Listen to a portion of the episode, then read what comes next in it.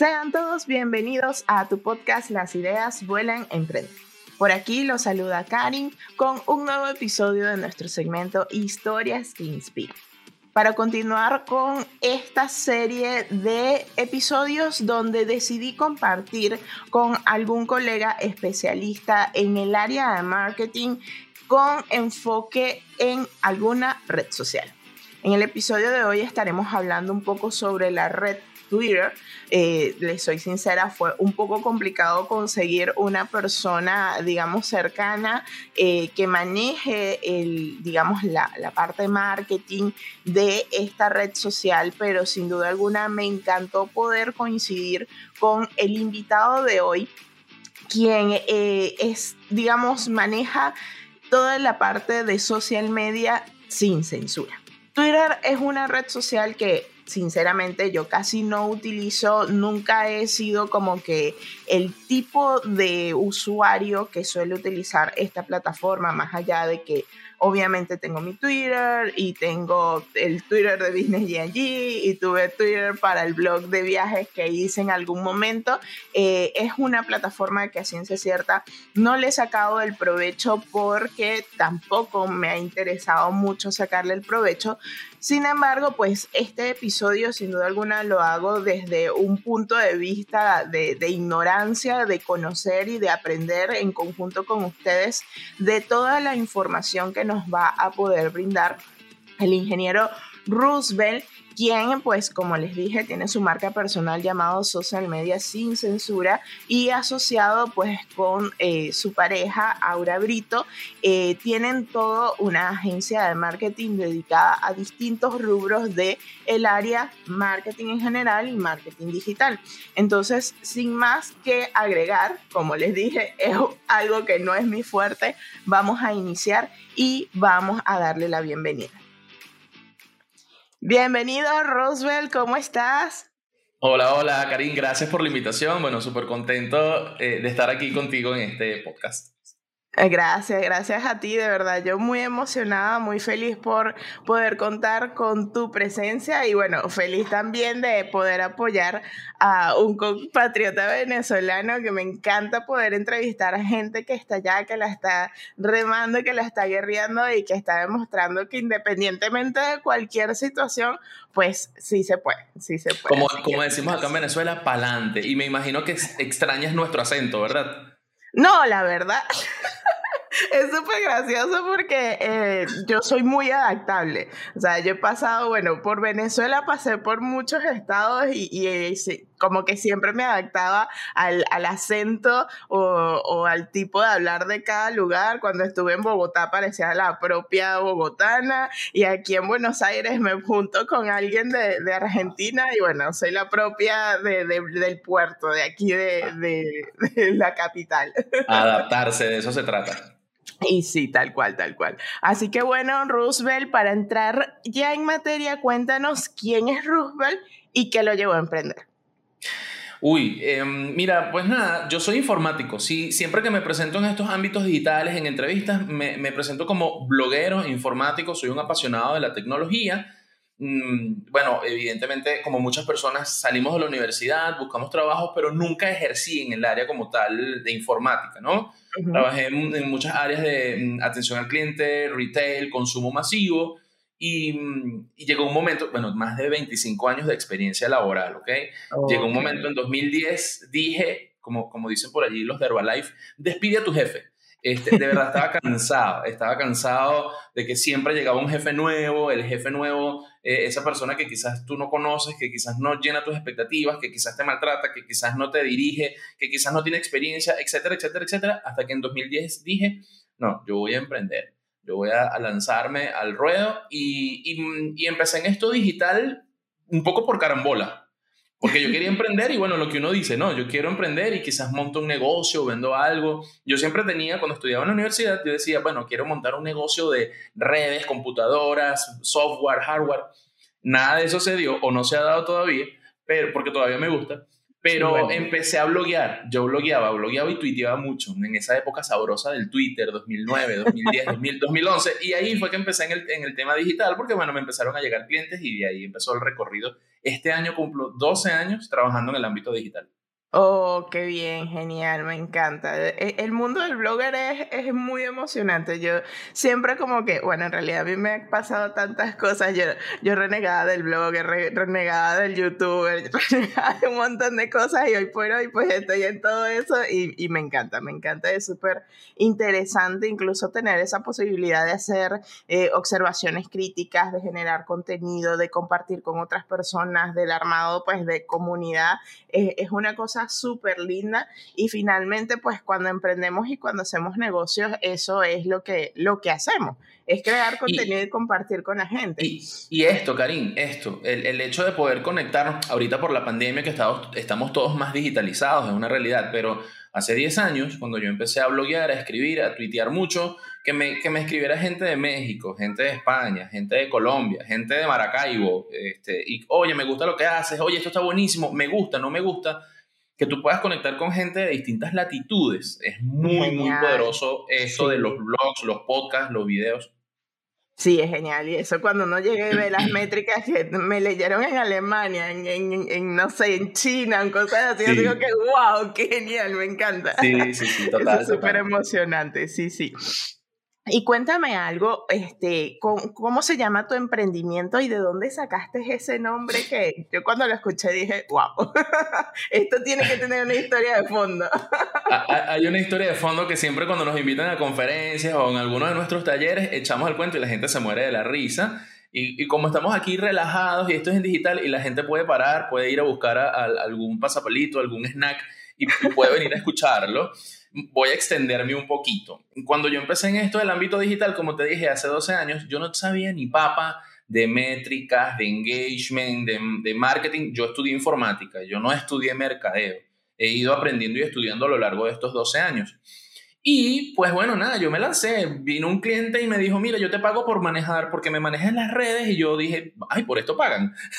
y así comencé, ¿no? Y bueno, chévere, empecé varios clientes humanamente uno no puede manejarlo todo.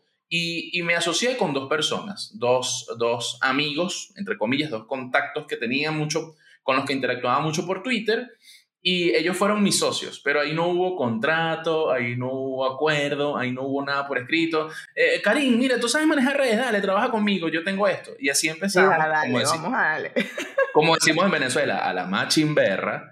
Y, y, bueno, eso, eso de verdad que no, no duró ni dos años. Porque bueno, yo era Zoila, yo soy el que facturo, soy el que hace, soy el que busca, soy el que yo hacía todo, montaba. Como todos los emprendedores.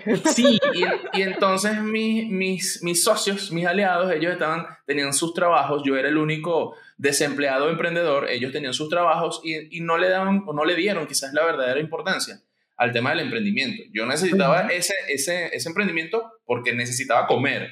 Ellos tenían su sueldo, si el emprendimiento funcionaba o no ellos les daba igual porque ellos igual iban a tener su sueldo. Entonces, bueno, eso, eso pues representó una fractura. Eh, no, no que nos peleemos ni nada, sino que bueno, ellos se fueron distanciando solitos. Como no había nada por escrito, pues quedó todo así como que bueno, chao, eh, chévere. Em, bueno, y en esos momentos estaba yo comenzando mi relación con, con Aura Brito, que es mi, mi socia actual. Este, y, que más adelante la van a conocer. y, y, dijimos, bueno, pero chévere, ya tienes, un tienes clientes. Yo tenía tres clientes en ese momento y no los podía dejar tirados. Em, y ella me dijo, bueno, mira, yo no sé del área digital, pero vamos a arrancar con esto, yo te apoyo. Hicimos todo bien. Es decir, cuando digo todo bien me refiero al registro, registramos una marca, eh, pusimos un nombre, buscamos un abogado, es decir, todo el registro de la empresa como tal que anteriormente no lo tenía. Eh, al tema de las finanzas, terrible. No, no, eso era terrible todo. Y, empezamos un borrón y cuenta nueva. Y cuando estábamos pensando el tema del nombre, en ese momento nosotros vivíamos en los valles del Tuy. Pero nuestra vida profesional, clientes, actividades, etcétera, la hacíamos en Caracas. Entonces, todos los días montarse en el ferrocarril de los valles del Tuy, no sé si alguna vez lo usaste, mm, ese es un, un, trayecto que dura una hora, hora y media. Y cuando hay retrasos, etcétera, puede tardarse dos, tres horas. Y un día íbamos así, en latas, bueno, apretados, full calor, el aire no funcionaba, etc. Y veníamos pensando, bueno, pero qué nombre, marketing, redes, veníamos, veníamos con eso, ¿no?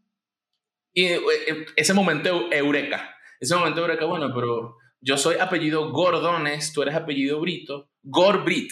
Y listo, ah, eso fue un momento eureka, dijimos Gorbrit Social Media, que es lo que hacemos. Y bueno, a partir de allí, pues ese fue el nombre, Gorbrit Social Media, que empezamos como una agencia que presta, o que prestaba, pero que todavía presta servicios de community management, gestión de redes sociales, pero que a lo largo del tiempo, en estos últimos ocho años, se ha transformado en una agencia de transformación, valga la redundancia, transformación digital. No solamente gestionamos redes, sino que, bueno, hacemos páginas web, eh, montamos campañas, asesoramos, tenemos un pool de, de, cursos. Ahorita este año, en este primer trimestre, ya tenemos pautada montar nuestra academia. Entonces, bueno, ese, hemos ido evolucionando porque los negocios y las marcas evolucionan. Esa es un poquito la historia del nombre Gorbrit. Buenísimo, buenísimo. Bueno, ya ven, han pasado tantas cosas así con la mayoría de los, de los negocios que de repente uno llega y, ve como que dos iniciales y crees que es gran cosa y de repente es así como que JL, Juan y Luis. Ah. está bueno, está bueno, está lindo. Y me encanta porque incluso pues ustedes cada uno tienen su propia, digamos dentro de la empresa como tal, tienen su propia marca, ¿no? Y en particular este, la tuya, por ejemplo, eh, está, digamos, se llama marketing sin censura, ¿no?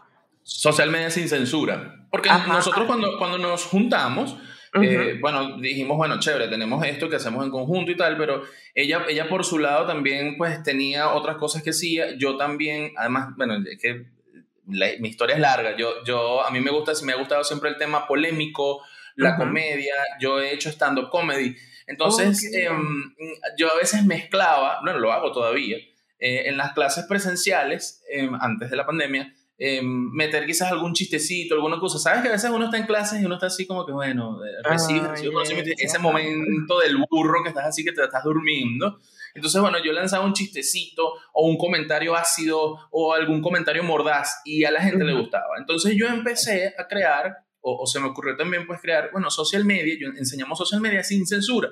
Entonces de ahí nació mi marca Social Media Sin Censura, que mezclo quizás eso jocoso, eso sarcástico, pero siempre pues capacitando. Entonces yo tengo mi, mi marca como tal, Aura también tiene su marca y, y, y, y juntos tenemos Gorbit, pues. Claro, buenísimo, me encanta, me encanta, me encanta porque eh, eso ayuda, digamos, de alguna forma a esa parte multitasking que uno tiene que desarrollar cuando es emprendedor, las oportunidades que se, se dan, así como ya nos contaste de cada uno de los, de los lugares o digamos de los rubros que ustedes eh, abarcan y bueno, la, la posibilidad de que ya estén creando su propia academia me parece maravilloso, me parece genial y a todos se los súper recomiendo ya saben que van a quedar los enlaces por acá abajo en el video, si nos están viendo en video y si nos están escuchando en la descripción del audio también lo van a poder conseguir para que de una vez pues puedan ponerse en contacto y puedan seguirlos a los dos. Mire, yo en lo particular sigo a los dos en Instagram, veo su, su, su blog, estoy en sus comunidades de Telegram, no, me encanta y de verdad que, la, que todo lo que comparten sin desperdicio y súper, súper valioso. Gracias, gracias, Karim. y bueno, este, para entrar un poco ya en, lo que es, la, el, digamos, el objetivo de este episodio, hablemos un poco sobre Twitter. ¿Para qué se utiliza Twitter? Mira, eh, ¿por qué se utiliza Twitter? Ah, bueno, fíjate que al principio te dije, ¿no? Fue una de mis primeras redes. A ver, yo utilizo Facebook desde 2007 utilicé, de hecho, la primera red social, después que brincamos de ese Messenger de Hotmail, que, dimos el, que dimos el brinco a las redes sociales o el salto, mm, a ver, yo empecé a utilizar MySpace, debo, debo confesarlo históricamente, ¿no? Em, y, me encantaba el tema musical, seguía artistas, etcétera. De verdad que MySpace fue un batacazo. Y empecé también a utilizar paralelamente Twitter. Descubrí Twitter y, lo digo aquí, este, este podcast es para adultos, descubrí Twitter porque me lo recomendaron amigos, mira, sigues a la actriz porno tal, mira, y, y, tenía, mi Twitter era porno, después lo limpié y tal y toda la cosa, pero yo ahí tenía pura pornografía. Pero lo cierto es que entendí la red social y empecé a manejarla y, a tuitear mucho. Y bueno, fue el boom en Venezuela 2009, 2010, 2011 de, de, Twitter, los Tuitec, que eran esas reuniones donde íbamos los tuiteros, nos reuníamos a comer, a comer pequeños, a, a beber cerveza y a hacer networking. Y qué lástima que eso no se ha hecho más. Pero lo cierto es que Twitter tuvo un gran, bueno, un gran boom en Venezuela. a, partir de allí yo digo que, bueno, esa ha sido mi red social favorita. Luego murió MySpace. Luego surgió en el 2012, eh, bueno, ya había surgido Instagram. En el 2012 Instagram se abre a Android. Surgieron otras redes. Luego surgió Snapchat. Bueno, todo lo que ha crecido el universo del social media, ¿no? Pero Twitter se ha mantenido. Quizás ha sido una red social que no ha tenido la gran cantidad de usuarios de Facebook o de Instagram o de TikTok, ahora la más nueva, sí. pero Twitter se ha mantenido. ¿Y por qué se ha mantenido? Bueno, precisamente por la inmediatez. A la gente le encanta eso, que quizás no tienes que hacer ese, ese gran mm, testamento larguísimo. Y, por supuesto, inmediatamente estás, estás enterado. De hecho, yo me entero por noticias, yo, yo no veo televisión. Yo me entero por noticias por Twitter. Ojo, hay que saber qué, qué, fuentes lees, porque puedes leer un fake news, etc. Pero, pero entonces Twitter se mantiene, desde mi punto de vista, por la inmediatez y que, bueno, ellos quizás han sido lentos en su proceso evolutivo, porque recientemente, el año pasado, empezaron a aceptar bitcoins, agregaron los fleets, las historias, no, no funcionaron las historias para Twitter y lo eliminaron, agregaron Twitter Spaces, que es con la voz, me encanta esa función. Es decir, ellos empezaron como que tarde, recientemente dos, tres años para acá, a renovarse, eh, y, creo que ha sido, ha sido asertivo, pero se han mantenido. Acá en Venezuela, y te hablo particularmente acá en Venezuela, Twitter es muy político y farandulero. Aquí la gente, el, tema político, las elecciones, varinas, el, chavismo, la cosa, entonces todo el mundo piensa que Twitter es solo política o Twitter es solo farandulería. El, video tal, este, el Starbucks, em, no sé qué, el Walmart, Walmart de Puerto Cabello, es decir, mucha gente piensa que es solamente eso. Y los que trabajamos en el área digital, de hecho yo compartí ayer, anteayer, en mi canal de Telegram, estaba revisando las métricas de, de Twitter, sigue siendo muy potente para las marcas si lo utilizan bien. Precisamente que mucha gente no lo sabe utilizar. Esta nueva generación, y cuando digo nueva generación me refiero a los últimos cuatro o cinco años para acá, de marketeros, de community managers, solamente saben manejar Instagram, solamente saben manejar Reels y TikTok. Entonces, no conocen el gran poder de Twitter y por eso es que dicen, ay, no, Twitter es solamente farandulería, noticias y política. no Twitter es muy, muy potente. Sí, que yo debo admitir, o sea, yo, por lo menos yo, yo no soy un usuario de Twitter. Yo he usado Twitter para, eh, hubo una época en que, en que hicieron como una campaña especial para Luis Fonsi. Yo he sido fan de Luis Fonsi toda la vida y, y tú vas y revisas mi Twitter y por allá vas a conseguir declaraciones de amor a Luis Fonsi. Y fuera de eso, pues en mis épocas universitarias que vivía en Mérida, la forma más fácil de saber si habían disturbios y si trancaron la vía para poder llegar a la facultad y Twitter de una. Pero de resto, mira, de verdad que eh, ha sido muy poco el alcance o digamos la utilización de la plataforma y bueno, tras cámaras, para los que nos escuchan, le comentaba a Roosevelt que, que bueno, en esta serie de, de, marketing digital realmente, gracias a Dios, no ha sido complejo este, compartir y conseguir colegas que se dediquen a especializados a cada red social, pero con Twitter estaba nula, nula, nula. No es que me especialice en Twitter, pero sí la manejo muy bien. Me encantan las métricas eh, me encanta todo lo que se puede hacer el, el, y las funciones que han ido agregando. Ah, pusieron los momentos, eh, pusieron ahora el review, que es el newsletter de Twitter, me encanta. De hecho, hoy salió oh. un boletín mío. Es decir, Twitter se ha ido también poniendo al día con otras funciones, no se ha quedado nada más en, en los 140 caracteres que después lo ampliaron a 280. Yo no estuve de acuerdo con esa ampliación, pero lo cierto es que sí, por inmediatez Salud. Por inmediatez, eh, esa, esa, red social de verdad que para mí es, muy valiosa y es muy potente. Buenísimo, genial, me encanta, buenísimo. Y cuéntame un poco más sobre eso, sobre cuál crees tú que es el público que, que utiliza Twitter, porque sí me he dado cuenta que como que no es el mismo público que está en otras redes sociales. Entonces cuéntame un poco del tema. Es interesante eso porque, a ver, todos los años, mm, supongo que lo has leído, Karim, el, el informe que saca Hootsuite y la gente de We Are Social, todos los años ellos sacan un informe, de hecho el, el de enero, no sé, termina la, esta entrevista, voy a revisar por LinkedIn si ya lo sacaron, em, ellos todos los años, eh, de hecho, hacen un corte en junio, julio, y revisan red por red social principal, digamos la reina de las redes sociales, nos guste o no, y con todo el tema polémico, Facebook, eh, WhatsApp, que ya es una plataforma social, eh, YouTube, sin duda alguna, y meten, por supuesto, LinkedIn, meten Instagram, meten Twitter. Y siempre cuando hacen esos análisis de las redes, en Twitter vemos que hay un público no tan boomer, ¿sí? No tan baby boomer, pero sí, sí estamos entre de unos de 25 en adelante, ah, entre 25 y 44 años. Ese es el público. Es un público adulto, como tú, como yo. No vamos aquí a revelar nuestras edades, este, pero este, sí es un público adulto. Mientras que los chamos, los más jóvenes, están, por supuesto, todavía en Instagram, mucho, mucho en TikTok, algunos en YouTube, eh, muchos más en Twitch. Entonces es eso, como hay un enfoque distinto de edades, Twitter se mantiene con ese público adulto, joven, emprendedor, profesional, que quizás quiere eso, estar informado inmediatamente. Entonces, creo que eso, también influye en las características. Eh, que tiene. No me imagino a, Twitter quizás con Reels o con algo así. Ojalá no lo vayan a hacer. Ya, ya se dieron cuenta que pusieron los flits y no funcionó. Entonces, público distinto, funciones distintas. Sí, es que cada, como quien dice, cada pedazo de torta se adapta a quien se la va a comer y, por eso era lo interesante como poder identificar eso, ¿no? Y, que además, Karim, me permito agregar eh, que, mm, es muy mal acertada esa, esa, mm, esa idea de que, bueno, lo que, lo que hizo, lo digo aquí, Mark Zuckerberg, lo hiciste mal. Es decir, Mark intentó comprar Snapchat, le dijeron que no, entonces dijo, ah, no me lo vas a vender, te copio. Y así fue que surgieron las historias en Instagram, esa es la historia real. Entonces todas las redes sociales empezaron a poner historias. Entonces luego empezó Instagram o Facebook o Meta, como queramos llamarlo, empezó a copiar de las redes. Entonces se copian de Telegram, se copian de, de, Snapchat, se copian de TikTok. Entonces, todas las redes sociales iguales. Yo, como usuario de redes sociales, a mí me fastidia que todas las redes sociales tengan lo mismo.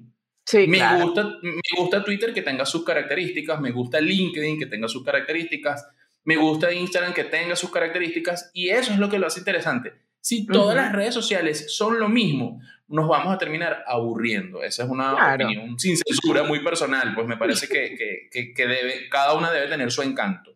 Es así, es así. De hecho, lo hablaba también, por ejemplo, con Edismar en el episodio que hicimos dedicado a Pinterest. Que saludos y, agradecimiento también a Edith, que fue justamente la persona que me pudo conectar con Roosevelt. Em, y, y, sí, a ver, hoy por hoy muchos de los que trabajamos en el medio de, del social media y del community manager solemos utilizar, digamos, el, el fulano contenido multiplataforma, pero cuando realmente una persona se especializa o comprende cómo funciona cada una de las redes sociales, se da cuenta de que ese contenido multiplataforma es mentira.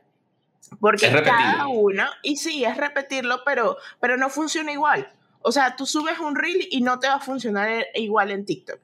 agarras un TikTok y lo subes como reel y no te funciona igual. Agarras y lo publicas, no sé, como una idea pin en Pinterest y tampoco te funciona igual. Y ya agarras y, te dedicas como, tal cual como lo dijiste ahorita, a, redactar un copy, un caption eh, especial para Facebook o para Instagram y no te va a funcionar igual en por ejemplo, en, en Twitter, tampoco en LinkedIn. O sea, fíjense cómo, por ejemplo, también eh, el episodio anterior hablaba con Dayana Batista de, de, LinkedIn y ella hablaba justamente del enfoque profesional de la plataforma. Entonces, me gusta y por, esa es la idea de, de por qué estoy realizando esta serie de episodios dedicados a cada una de las cosas, porque no, no es igual, no es igual. Y aunque queramos, digamos, copiar, copy-paste en todos, no, no se puede lograr lo mismo en todos. Y yo agrego a eso genial que acabas de decir, que es muy cierto, Karim, que hay que ser, como profesionales del área digital, hay que ser integrales. Nosotros en la agencia, mm, porque bueno, porque como te dije hace un rato, es humanamente imposible que, que quizás Aura y yo manejemos todo. En un momento, pues también generamos empleo, eh, conseguimos diseñador gráfico, conseguimos otros diseñadores web que me ayudan porque yo no me las sé todas. nos han llegado proyectos complejos que yo no puedo manejar y que hemos necesitado eh, contratar gente, ¿sí? Y hemos contratado community managers y a veces nos llegan sus currículum que dicen, no, yo soy community manager de Instagram. Eso no existe, se los digo, eso no existe. No existe el community manager de Instagram. Existe el community manager dentro del concepto como tal que gestiona redes sociales y debemos ser integrales. El community manager debe saber manejar eh, LinkedIn, debe saber manejar Twitter, debe saber manejar Facebook. Y si usted no sabe hacerlo, usted no es community manager, amigo. Usted es un aprendiz. Y está bien que todos hemos sido aprendices, yo también soy aprendiz. Este, pero ojo, cuidado, un community manager de Instagram solo no existe. Es así, es así. Y aparte también el enfoque de, de la estrategia real. Me ha pasado ya, un par de personas me han pedido cotización y yo así como que, a ver, mi amor, no te voy a publicar una fotico porque comiste algo rico. La idea es que tenga un, un objetivo de fondo, o sea, no, no es simplemente publicar por publicar. Y es, es, muy, muy importante comprender eso y que también las personas que desean adquirir un servicio como esto lo comprendan para que entiendan el valor de fondo porque también es, viene asociado con un tema de precios también, ¿no? Total. Buenísimo. Y cuéntame un poco, hablando de esto, del objetivo, de, digamos, el propósito, ¿por qué una marca o emprendimiento debería estar en Twitter? No todas las marcas deben estar en Twitter, ¿sí? Eso es bien importante también eh, entenderlo. Em, quizás eh, el, el, CEO, el director, el gerente, quizás sí debe tenerla pues como un medio informativo, pero no todas las marcas deben tener presencia en Twitter. Ahora, ¿qué marcas sí y qué marcas no? Depende del lenguaje de la marca. Para mí, Twitter, por su inmediatez, sí, por, por, por su rápido y por su gran eh, continuidad en la generación de contenido, es para marcas dinámicas. Esas marcas que son lentas, esas marcas que quizás postean en Instagram, esta es la foto del día y luego postean dentro de dos días, que tienen un lenguaje más lento, entonces probablemente esa marca no debe tener presencia en Twitter porque quizás si, si generas un tweet hoy y un tweet dentro de tres días, eso no tiene vida, como decimos acá en Venezuela. Entonces, eh, para mí, eh, en una opinión profesional muy personal, es que Twitter es para marcas dinámicas Marcas que constantemente están eh, creando, están innovando y, te lanzan un meme y te dicen, bueno, este meme, ¿qué opinas hoy? Hoy salió el sol y ya estamos como este meme. Este, y te lanzan una encuesta y, te preguntan y utilizan los trending y, se, se, se, apoyan en los trending topics para generar eh, debate, para generar conversación. Entonces, es para marcas dinámicas del nicho que sea. Eso sí lo digo claramente. Si es repostería, si nosotros le manejamos en la agencia una vez el Twitter a un, a un abogado, era una marca personal, un abogado, y le manejábamos el Twitter, en eh, los nichos que sean, pero el lenguaje de la marca debe ser muy dinámico. Dos marcas que yo veo que son muy, muy dinámicas en Twitter, que, que generan mucho engagement acá en Venezuela. Uno, la, no sé si la, la, sigues o la has leído, la, la farmacia Farmarato, no, ah, no, ah, ah, ok, te invito a que, la, que la sigas, búscala. Más allá del tema de la publicidad, ellos son una farmacia, pero son tan dinámicos y tan activos en Twitter y, y, te, te, lanzan el chiste, te lanzan el meme, y entonces, hoy es el día de los enamorados, ya compraste condones. Es decir, te mantienen una cosa tan activa que tú dices, wow, esto es innovación y creatividad. Y la, la marca Reserve, esta, que este wallet, eh, de, esta billetera, también tengo entendido que creo que manejan el mismo equipo social media o el community manager de Farmarato se pasó a Reserve, en fin. Lo cierto es que también, o sea, te lanzan un chiste, te lanzan un meme, te lanzan, viste lo que le pasó a Oprah Winfrey, entonces te hacen una captura de Oprah Winfrey y bueno, utiliza nuestra billetera para que no estés como Oprah. En fin, son muy dinámicos y muy creativos. Y entonces yo opino ¿sí? Para, para cerrar tu, tu, pregunta, que las marcas que quieren tener presencia en Twitter deben ser marcas dinámicas, activas y que constantemente están generando ideas y generando contenido. Excelente, buenísimo. Eso me encanta, me encanta. Y ya lo saben, pues si ustedes son una persona que están constantemente en el dinamismo, en la noticia, en la cosa, en queriendo compartir, Twitter es para ustedes, señores. Sí. Yo definitivamente no soy público de Twitter. Para mí todo es más planificado, más organizado, más pensado, más, más tipo tranquilo. Pero bien, bien, me encanta, me encanta. Entonces, hablando de eso, cuéntame un poco más sobre qué estrategia deberíamos utilizar de marketing en Twitter. Sí, básicamente el tema de la estrategia, como todo, primero que nada un plan, como bien acabas de decir, si no hay plan, uno va a estar en la red social que sea tirando flechas, como, como decimos en Venezuela, tirando flechas. Y, y, básicamente la estrategia de marketing en Twitter es primero tener un objetivo claro y que ese objetivo no sea eh, que a, corto plazo. Eso también es importante y se lo decimos a nuestros clientes. Mira, tú no es que tenemos presencia en, en Twitter, vamos a leer Twitter y que ya mañana vas a subir 30% en las ventas. Entonces, Twitter es espectacular para atención al cliente. Si tienes eh, una tienda, si tienes una marca, si eh, vendes ah, productos como tal, que entregas, que despachas, eh, Twitter es espectacular para el tema de atención al cliente también. Entonces, eh, básicamente una estrategia es tener ese objetivo y tener claro cómo conecto mi objetivo con lo que quiero transmitir en Twitter. Si quiero dar atención al cliente, Twitter. Si quiero mantener a mi audiencia informada, Twitter. Si quiero mantener a, la gente quizás activa con, con, lo como tú lo dijiste ahorita, con, con lo que está sucediendo en el día a día, Twitter. Eh, entonces, básicamente, mm, por allí va el, armado de la estrategia, sin duda alguna, con dinamismo, compensando en el cliente eh, y, por supuesto, también incentivando a que, bueno, la marca mencione, mira, estamos en Twitter, pero tenemos un sitio web, estamos en Twitter, pero tenemos una tienda. Porque también a veces yo veo en Twitter que muchas marcas no hacen llamadas a la acción. Eso es súper importante, siempre. y, voy, a, voy, a, dejar esta pregunta en el aire, Karim. Eh, no sé, me gustaría saber tu opinión. ¿Las redes sociales son para vender? Sí, no, eso es un debate eterno. Eh, pero bueno, mira. Y depende de objetivo, claro. Vende sin vender. Tú puedes ofrecer tus productos o servicios. Este, Farmarato, poniendo nuevamente el ejemplo de Farmarato de Reserve, este, ellos quizás nos dicen, bueno, ven y cómpranos pero el hecho de que tú, que, que, tú veas, oye, son tan dinámicos en las redes, me muero de la risa, voy a comprar. Es verdad, voy a comprar los preservativos, es verdad, me muero de la risa. Entonces, probablemente eh, esa, esa sea una buena estrategia. Es decir, ser dinámico, que, que hablar el mismo lenguaje de la audiencia y ya conectas, ya le estás vendiendo a la audiencia sin vender. Y, y queda el debate. ¿Vendemos o no vendemos? Mira, queda el debate. Las redes sociales, si vamos a su concepto per se, son redes o espacios digitales para socializar, para conectar. Ahora, ¿qué hacemos en esa conexión? Vendemos, nos enamoramos, buscamos pareja, emigramos, qué sé yo, ya lo que tú quieras hacer ya es otra cosa, pero, pero es para socializar. Tal cual, tal cual. Y eso que, que, comentaste de vender sin vender me encanta, de hecho es una de las cosas que yo suelo promover. O sea, ubique la necesidad de la persona y dile, yo sé que tú tienes esta necesidad, pero ¿sabes qué? Yo tengo este producto. No te estoy vendiendo nada, no te estoy diciendo cómprame. Pero si tú tienes la necesidad y yo tengo la solución, ya está.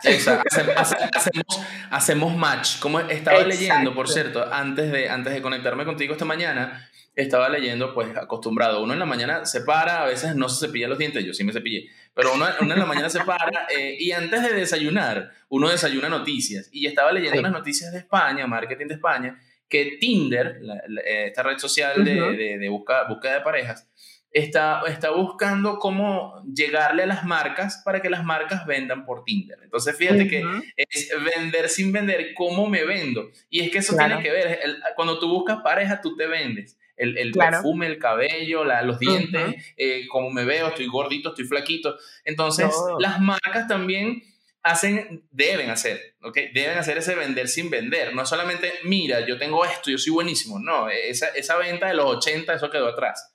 Creo que el vender sin vender, el generar contenido interesante, el content marketing, el marketing de atracción, eh, todas estas estrategias que conocemos, que es vender sin vender y vender de forma inteligente por las redes sociales. Por eso creo que seguirá el debate eterno de las redes sociales son para vender. Son para vender. Dejemos, dejemos la pregunta ahí en el aire, Karim.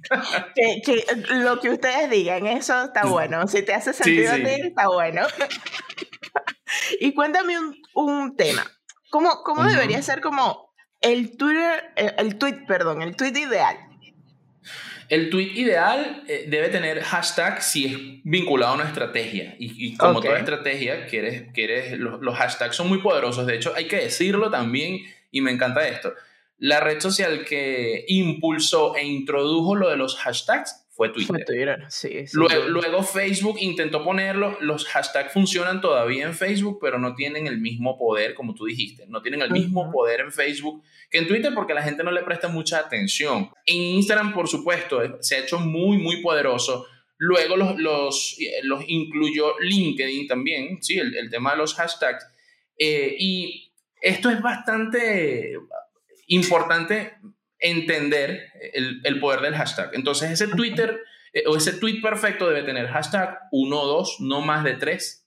Ese tweet debe tener una llamada a la acción, que la llamada a la acción no es, no es cómprame, ¿sí? No es contrátame. La llamada a la acción es, bueno, mira, ríete. O mira, te informo, que el mensaje llegue. Esa es la llamada a la acción. Eh, debe tener una mención específica si es para un usuario en particular o si es genérico. Y debe ser muy creativo. Un tweet debe ser creativo. Porque si es un tweet para informar, bueno, la ola de calor aquí en Argentina, todo el mundo está informando de la ola de calor en Argentina. Ahora, pero si tú informas de la ola de calor con unas chicas bronceándose, bueno, la hora de calor y es momento del bronceado, tú dices, epa, quiero ver qué es esto. Están hablando de la ola de calor. Pero tiene que ser con protección, entonces ahí te vendieron el protector solar. Exactamente, ves que es vender sin vender. Entonces, un tweet perfecto, llamadas a la acción, la mención si lo requiere, el hashtag y por supuesto un toque de creatividad. Buenísimo. Bueno, ya saben, si son usuarios de Twitter y quieren saber cómo redactarlo, me encantó eso de saber que solo dos o tres hashtags, porque te lo digo, vuelvo y repito, yo no soy usuario de, Twitter. Cuando lo utilicé, digamos, medio marketing, fue eh, cuando tuve mi blog de viajes y arquitectura y eso, bueno, hice pruebas, como todo. Hashtag, te amo Fonsi, ya, ese fue el hashtag que tú manejaste. Ya está, ese fue el mejor.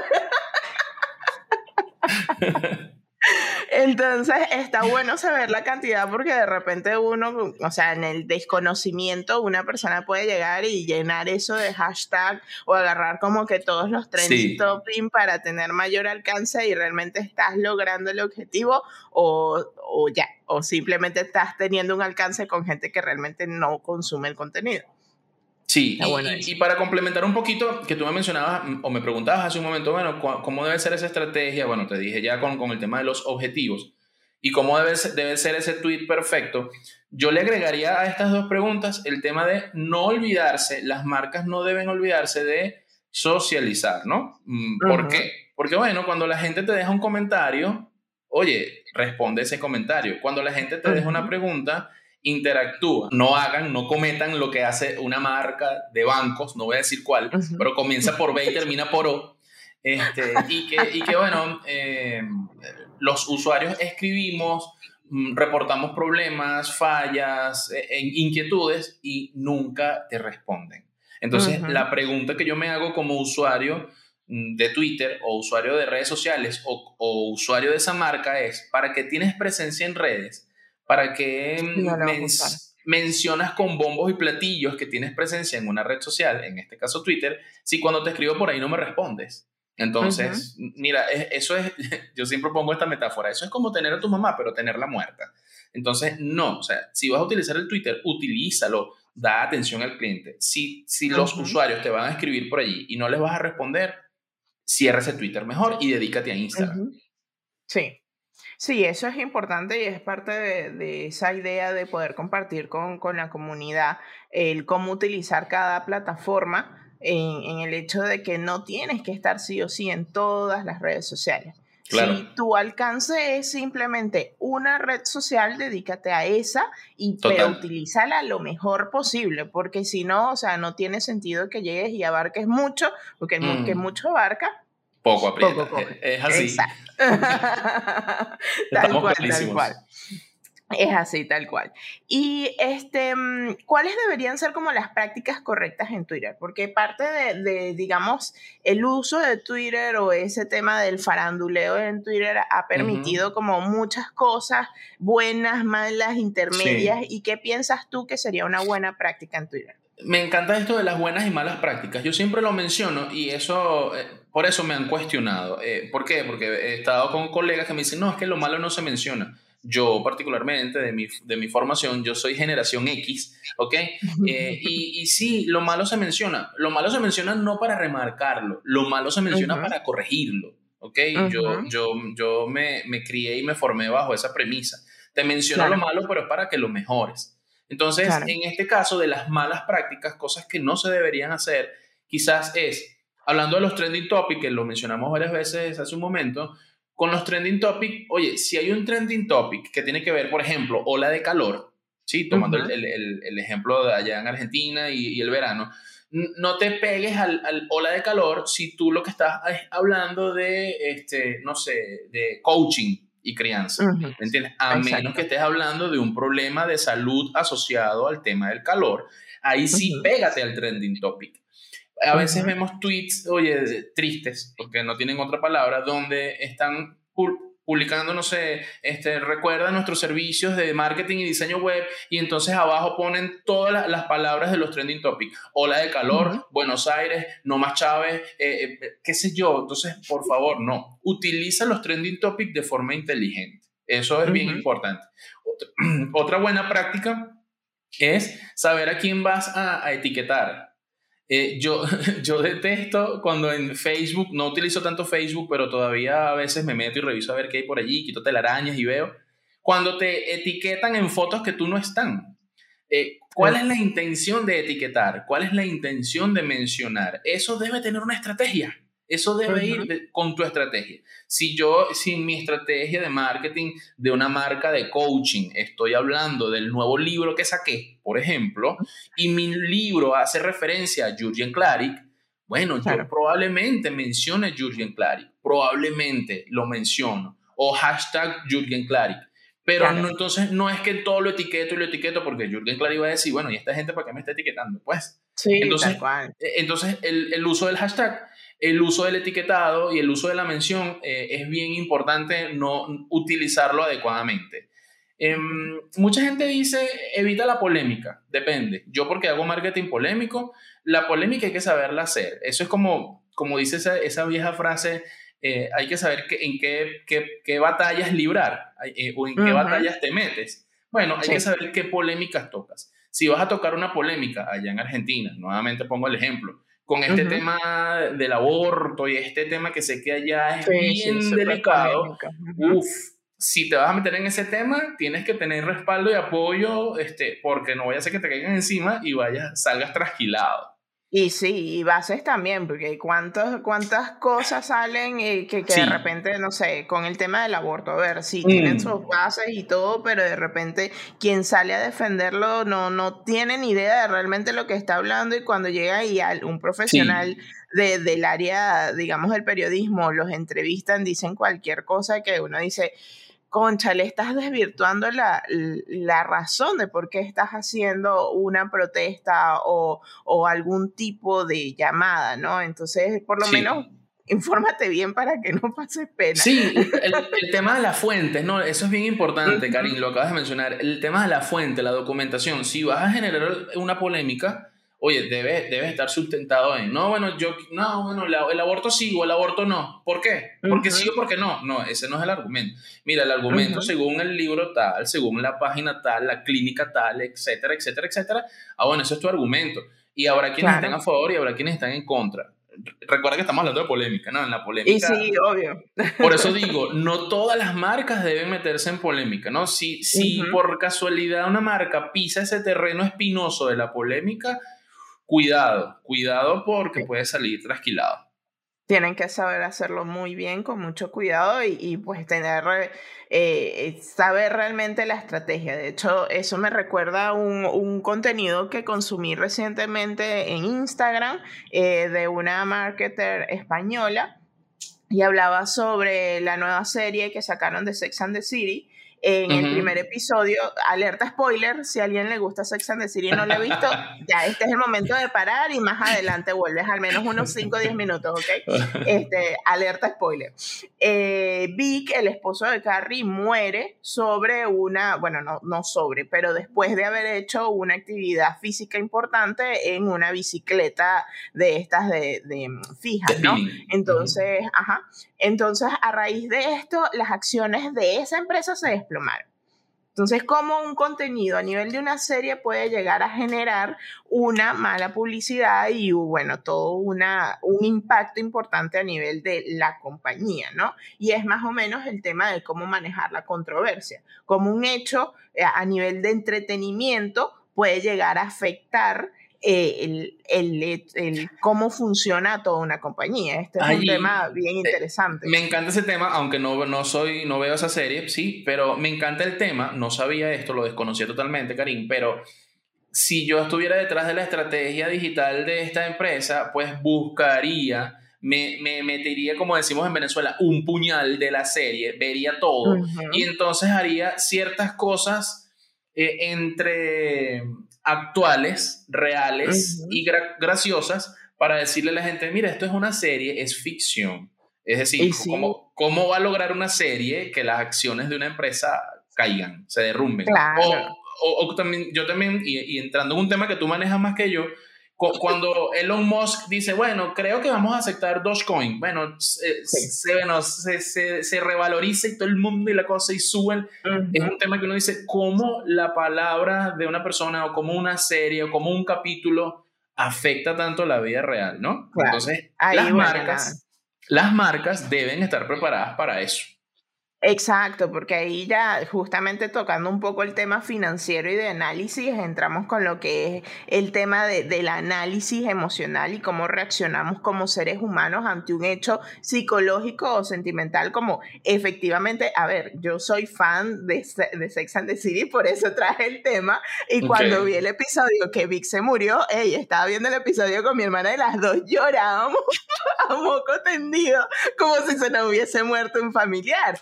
Pero claro, o sea, es una serie que viene desde los años 80 más o menos, un poco antes, realmente ahí sí se me fue la cédula, ya no llego tan allá, yo estaba muy chiquita cuando salió, pero siempre me ha encantado y de hecho en el último año que tuve acceso a HBO Max fue que dije voy a ver la serie, la vi completa y, y bueno, ahí terminé de entender todo y decir definitivamente soy fan de esta serie y cómo ese sentimiento que afecta a un personaje y al espectador puede crear pues un impacto a nivel económico de una empresa. Y es cuando ustedes sí, sí sí sí. Y cuando una persona pues toma la decisión de hacer tipos de inversiones estas son cosas que hay que tener en consideración pero eso es tema para otro episodio. Sí, sí, sí.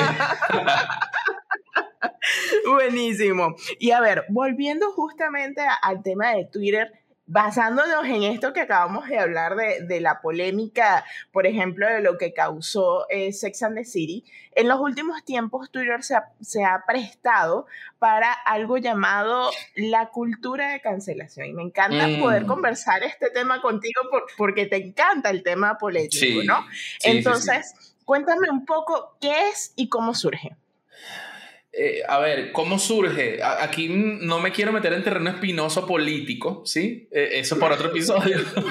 Pero a ver, el, tema de la cancelación es, un tema que mucha gente tilda de progre, de, comunista, de socialista, y, también yo, yo le doy un poquito de eso, un poquito de ese aderezo, pero también en ese complicado sancocho meto un poquito el tema generacional. Eh, mm, eh, mucha gente dice, bueno, la generación cristal, etcétera. Entonces, ojo, con esto, porque muchas personas que cancelan, cancelan a Speedy González, cancelan a Pepe Le cancelan a Blancanieves porque le dio, el príncipe le dio el beso, y cancelan y cancelan y cancelan. Eh, pareciera que, que, estas nuevas generaciones, no sé, uno dice, bueno, pero es que no, no han vivido no han visto que, que, que, que, la vida es así de cruda, no han visto que la Biblia es así de sangrienta, no han visto que, es decir, hay un montón de cosas realistas, grotescas, reales, y la vida es así. Entonces, cancelar algo por las redes, no, vamos a cancelar a la, al Twitter de Karim porque ella habló del sexo eh, eh, extramatrimonial, entonces hay que cancelarla. a, mí, a mí me parece que está muy mal. Precisamente si las redes sociales son para conectarnos y socializar, se presta para que todo el mundo opine lo que tenga en su mente. ¿Ok? Entonces, ¿qué sucede? Si nos ponemos con el tema, vamos a cancelar a la marca tal, vamos a cancelar al influencer tal, vamos a cancelar a Roosevelt porque dijo esto, vamos a... No, imagínate tú que estamos hablando de una censura terrible. Eso nos, nos lleva un poquito a 2018 con lo que pasó con Trump, etc. y, y, también voy a dejar esta polémica o esta pregunta en el aire, Karim. Eh, ¿Está bien que Twitter o que Facebook, o que Instagram, o que Snapchat, etcétera, YouTube, censuren a una persona. Yo, yo sé, ¿ok? Y esto es un tema bien amplio. Yo no soy abogado, pero todas las redes sociales tienen términos y condiciones y nosotros debemos eh, apegarnos a ellas, ¿sí? Son como las reglas, las normas que debemos seguir. Si uno se come la luz, si uno se sale de esa, de esa norma, Pau Pau, ¿ok? Está bien, pero, pero, eh, eh, ¿cuándo sí y cuándo no? E, ese, es el tema. ¿Cuándo sí? ¿Por qué silencio a Trump? ¿Por qué silencio al influencer tal? ¿Por qué censuro la marca tal? Eh, ¿Por qué lo de Black Lives Matter? Este, en fin, ¿por, qué, ¿por qué permito, por ejemplo, en Instagram que salgan modelos con el traje de baño transparente? ¿Ok? Esas cosas no las censuro, pero entonces viene alguien y dice, vacúnate, no te vacunes. Y ese sí lo, lo cancelo. ¿Por qué sí y por qué no? Entonces, la cultura de la cancelación, de, a mi modo de entender, es también como el, como el tema de la, la pena de muerte. Cuidado cómo se maneja, cuidadito. porque eh, la, la, pena de muerte es delicada y la, la cultura de cancelación digital es delicado, depende de manos en quién esté. Si se maneja a lo loco, esto va a ser una cacería de brujas, esto va a ser nazismo total.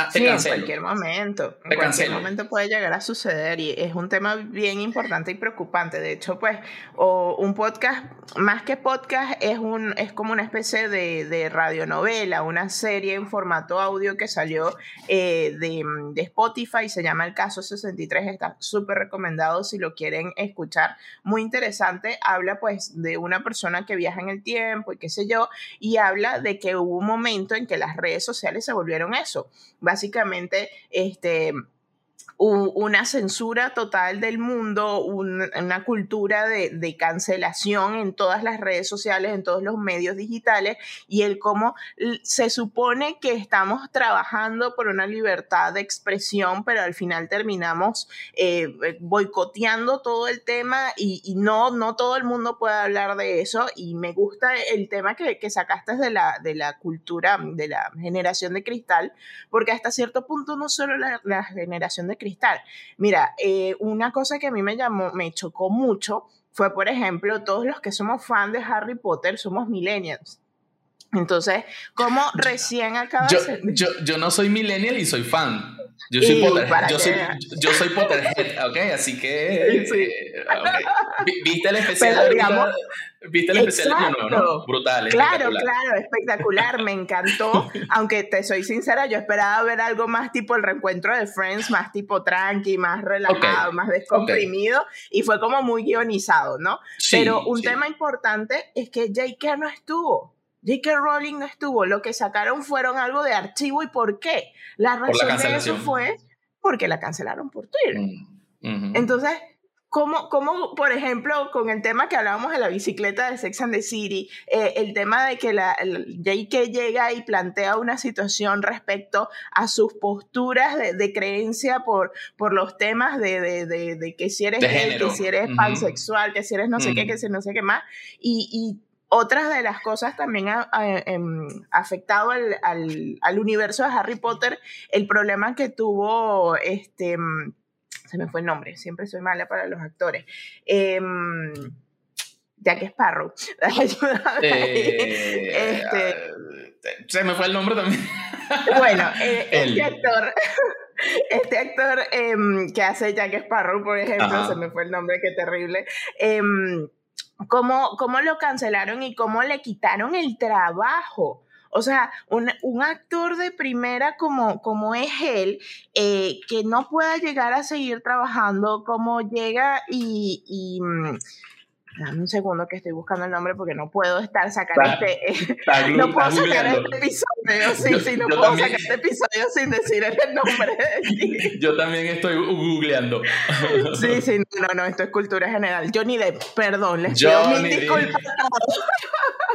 ¿Cómo es posible que todo el, el, problema que tuvo Johnny Depp con su esposa eh, ha generado el hecho de que a Johnny lo sacaran de todo? De todo, o sea, literal perdió todo su trabajo y la esposa que es la que hace de, de, mm, de, este, en Aquaman, ya voy a buscar también el nombre.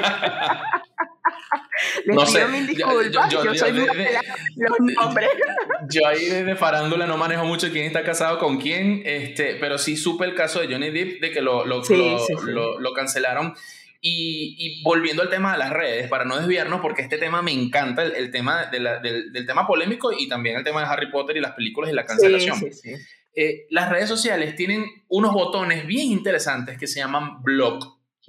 y un follow. Si tú lees algo que no te gusta, deja de seguir a la persona y no sufras. No hagas daño. No, y exacto, no sufras y no hagas daño. Ya, es, decir, si, si Johnny Depp está a favor del aborto, si está a favor del trabajo femenino, si las mujeres son para que se queden en la casa y cuiden muchachos, en fin, cada quien tendrá su forma de pensar y su forma de actuar. Entonces, si, si piensa distinto a mí, lo cancelo, lo prohíbo. No, no, es que precisamente, como tú dijiste, no estamos fomentando precisamente lo que es este el gran alcance de las redes sociales, de libertad, de, de, poder compartir lo que pienso y que me voy a conseguir en el camino gente que no piense como yo. Entonces, a esa gente simplemente no la sigo, no la sigo. Y ya, puedo hablar con ellos, puedo tratarlos. El problema es que las redes sociales se prestan también para el tema del extremismo. Como, como hay mucho anonimato, Karim, pues la gente agarra y se, se, se, resguarda detrás de eso. Entonces, pues nada, se creen paladines de la justicia que pueden cancelar, pueden prohibir, eh, etcétera, etcétera. Entonces, oye, la verdad es que no, la verdad es que no. Si, si lees algo, y, para cerrar el, el, punto, si lees algo que no va en contra de tus principios y tus valores, ignóralo. Simplemente. Bloquealo. Y, ya, y, y sigue y habla y conversa con los que sí piensan como tú. Listo. Sí, exactamente. O sea, haz el bien sin mirar a quién y, y haz y deja hacer a los demás. También estás en todo tu derecho de expresar tu opinión, tus comentarios y todo, pero hey, cada quien tiene su espacio en, en la infinidad del Internet. No es necesario que entre unos y otros nos agredamos. Déjenlo ser y ya está. Sí, totalmente. Me encanta, buenísimo, me encanta, me encanta porque realmente ha sido un aporte bien interesante y, y era un tema que, que, sí o sí quería tratar a nivel de Twitter y me encanta haber podido coordinar contigo que te gusta el tema de, de digamos, la controversia, ¿no? Y cuéntame un poco qué, qué recomendarías tú a nivel de, de, marca, de marketing, para poder evitar eh, situaciones desfavorables como este tipo de, de cosas que recién hablábamos yo siempre le digo a, las personas a las que asesoro y en los talleres que damos y en las charlas que damos que una vez que nosotros nos exponemos en medios digitales, no podemos controlar lo que sucede. ¿Sí?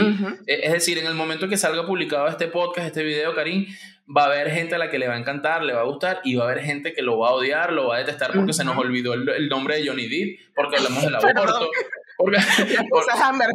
perdón. sí, eh, y, no, nosotros no podemos controlar eso. Lo que sí podemos controlar es cómo respondemos a esas reacciones. Eso sí lo podemos controlar. Entonces, mi recomendación para las marcas es si hay eh, reacciones favorables, comentarios positivos, etcétera, chévere, responda, socializa, eh, mm, comparte con tu audiencia, pero si hay comentarios desfavorables, no alimentes al troll, no te enganches. Es decir, si ves que es necesario responder, responde de una forma respetuosa y si ves que no es necesario responder, simplemente no alimentes al troll, no te enganches en una disputa estéril que no va a llevar a nada. Y la gente lo que va a decir es, oye, mira esa marca, mira Karim cómo se pone a pelear con, con, con los abortistas. Claro. Por favor, no, no, no, te enganches con ella, no te enganches con, con, esa persona, no tiene sentido, porque eso más bien desprestigia la marca. He ahí cobra, importancia también que las marcas, cuando establecen un, un equipo de social media, un social media team, y, una estrategia y todo esto tengan un manual de crisis. ¿Por qué? Porque el manual de crisis te va a decir cómo actuar, en qué momento responder, si es algo muy grave, porque hubo un error del community manager o hubo un error de un producto y se dañó un bebé, se dañó un cliente eh, X, entonces debe haber un manual de crisis que diga, bueno, hay que hacer un comunicado oficial, el departamento legal tiene que responder, el departamento de, de mercadeo tiene que pronunciarse, etcétera, etcétera, etcétera. Entonces, dependiendo de la envergadura de la marca, el, el, el, manual de crisis cobra más importancia porque si es algo que puede afectar a un nivel importante, la respuesta debe ser también importante. Me encanta, buenísimo, buenísimo, me encanta. Y fíjate que por eso te había hecho también la pregunta de lo de las buenas prácticas, porque en lo personal considero que una buena práctica es lo que recién hablamos de, eh, ser y de hacer sin ningún problema, más allá de, de, digamos, técnica, marketing, de usar X o Y, Z o, o una forma de redactar. Eh, los respetos eh, también es importante en todas las redes sociales como lo hemos hablado, es, un tema de socializar y de que tus derechos terminan donde empiezan los míos. Entonces, vamos a compartir sanamente y vamos a, promulgar buenas prácticas dentro, digamos, lo que son los estándares comunes y, digamos, el, sentido eh, este, común, aunque a mí no me gusta mucho e, ese término. Porque, es el menos común de los sentidos. Y sí, tal cual, es muy relativo, eh, digamos, dentro de lo que cabe creer que es un sentido común, respetemos eso para, para que todos podamos disfrutar de un ecosistema gigante que es el Internet, ¿no? sí. Buenísimo. Bueno, Roswell, de verdad que me ha encantado. Ya estamos llegando al final y aquí llega una parte muy divertida que a mí me encanta de podcast, que es la famosa pregunta sorpresa. no lo te bueno, pongas nervioso. lo bueno se acaba rápido, ¿vale? Cuando son estas conversas interesantes, uno quisiera tener dos, tres horas para, seguir conversando. Sí, son buenísimas. dispara, dispara, aquí estoy el tiempo finito.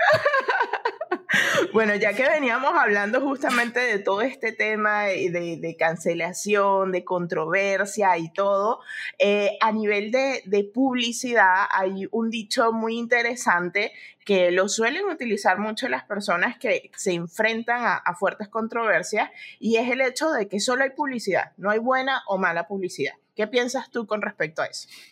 Em, sí, a ver, es, es, un tema también bastante polémico, pero como tengo que dar una respuesta y no la puedo dejar en el aire, yo pienso también que, pienso también, eh, soy, me voy a inclinar, en este momento me voy a inclinar por eso. Yo pienso que no hay buena o mala publicidad, simplemente es publicidad. Y me voy a poner aquí como, como ejemplo, para no citar ninguna marca yo a veces he, generado algún contenido polémico en mis podcasts, en mis posts, en mi blog, etcétera, que hay gente que se ha sentido súper identificada y me han escrito para felicitarme, pero también hay gente que me ha escrito, bueno, para desearme el, infierno y los siete castigos capitales, ¿ok? Entonces, em, ¿cómo, cómo, cómo tomar eso?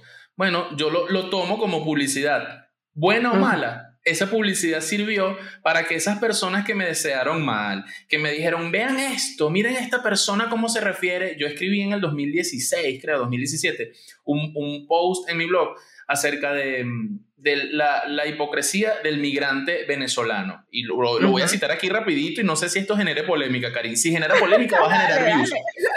Bien. Ah, pues yo pienso que igual es publicidad, así que dale, que hablen bien o mal, que hablen. Exacto, exacto. Entonces, fíjate, palabras más, palabras menos. Yo lo que decía es que es bastante hipócrita. Mucho, mucho migrante venezolano que, que está en Madrid, que está en Francia, que está por allá en Alemania, vamos a salir del régimen con un papel, con una pancarta eh, en una plaza, vamos a salir del régimen. A mí me parece eso hipocresía. Tú no vas a salir del régimen con una pancarta eh, comiendo en McDonald's y tomando café en Starbucks en Madrid, ¿me entiendes? No, no, no. Eso es hipocresía y el que se crea eso, mira, vive en Júpiter. Este, e, entonces, mm, bueno, ese post generó mucha gente a favor, mucha gente en contra y hasta me denunciaron en el sentido de que me, me compartieron el post en, en, Reddit. Yo no estoy en esa red social. Pero eso, ese post ha sido uno de los más leídos de mi blog, gracias a que me publicaron allí para que me cayeran encima y eso fue publicidad. Gané muchos views, el post se posicionó, ese post tuvo mucho tiempo posicionado, este, en Google tú escribías eh, migra, eh, eh, eh, migración venezolana, algo así, hipocresía, polémica venezolana, y aparecía ese post mío de, de tercero, y eso fue publicidad. Entonces, publicidad buena, publicidad mala, mira, es publicidad y sí. Entonces, yo sí me inclino en este lado, en este momento, por el tema de que, ah, como tú dijiste, que hablen bien o que hablen mal, eso es publicidad. Claro. Y como te digo una cosa, te tengo que decir la otra. Por supuesto, la idea es que no, no siempre hablen mal. La idea es que haya un equilibrio. Pero me, me, me, remito a lo que te dije al principio. Una vez que nosotros soltamos la pelota en Internet y soltamos un contenido, no podemos controlar lo que sucede. Puede pasar cualquier cosa. Es así, es así, me encanta, buenísimo. Así que pues nada, Tranquilos, lo que sí les digo es que si caen en controversia, prepárense y tengan los pantalones para poder asumir. aguante, aguante. Es así, es así, tal cual, tal cual. Entonces, bueno, Roosevelt, de verdad súper agradecida por este espacio, por el tiempo, por toda la información que nos compartiste. Y bueno, no nos podemos ir sin que por favor nos digas cuáles son todos los contactos por donde la gente se puede comunicar contigo. Gracias, Cari. Nuevamente te reitero, gracias por la invitación. Me encantó este espacio tan, tan divertido y dinámico para conversar de estas cosas que nos encantan. Me pueden contactar por mi sitio web socialmediasincensura.com, que es mi marca personal. Allí hay podcasts, hay posts, etc. Eh, y bueno, yo ahí hablo de marketing, de redes, de tecnología y le pongo ahí ese toquecito sarcástico que a mucha gente le gusta y al que no le guste, alerta de spoiler, no vaya para allá, porque eso no es un contenido para usted. Y, bueno, y también pueden seguirnos por nuestra agencia de marketing Gorbrit Social Media, pueden visitar nuestro sitio web gorbrit.com y bueno, ofrecemos toda una serie de servicios digitales vinculados con la transformación digital, capacitación online, servicios de social media, generación de contenidos, diseño de sitios web. Y bueno, con muchísimos gustos lo, estamos por allá, los atendemos y atendemos además, además toda América Latina, porque tenemos clientes no solamente en Venezuela, sino en distintas partes fuera del país. Excelente, buenísimo. De verdad que, bueno, nuevamente muchas, muchas gracias por todo esto, por este espacio. Y, bueno, ya saben, para todos, eh, igual todos los contactos de Roosevelt van a quedar en ese post especial que hacemos para todos nuestros entrevistados. Y muchas gracias a todos por haberse conectado, por disfrutar este espacio. ¿Les guste o no les guste? Así quieren comentar todo lo bueno, todo lo malo es bienvenido. Eh, es de verdad divertido esto estos temas y, yo me estoy atreviendo también a, compartir eh, eh, temas polémicos que en lo personal siempre como que me he cuidado mucho porque no, no siempre estoy preparada para esa controversia, pero cuando lo estoy es muy, vamos a darle con todo. De emprendedor a emprendedor sabes que apoyarnos es totalmente gratuito, suscribiéndote al canal o suscribiéndote al podcast si, no si me estás escuchando desde formato audio, eh, dándole la campanita para que te lleguen todas y cada una de lo que son las notificaciones cada vez que, que suba un contenido. Si estás desde Spotify, Spotify, te cuento que estoy dejando ciertas encuestas las cuales me encantaría que pudieses contestar. Pues en este episodio ya Roosevelt nos dejó unas cuantas preguntas abiertas que están para controversia y que sin duda alguna me encantaría conocer la opinión que tienes con respecto a eso. No te olvides dejarnos pues un comentario, bien sea por acá en YouTube, en cualquiera de mis redes sociales. Nos vemos pronto con mucho más contenido como el que recién acabas de disfrutar y no te olvides que las ideas vuelan, emprende.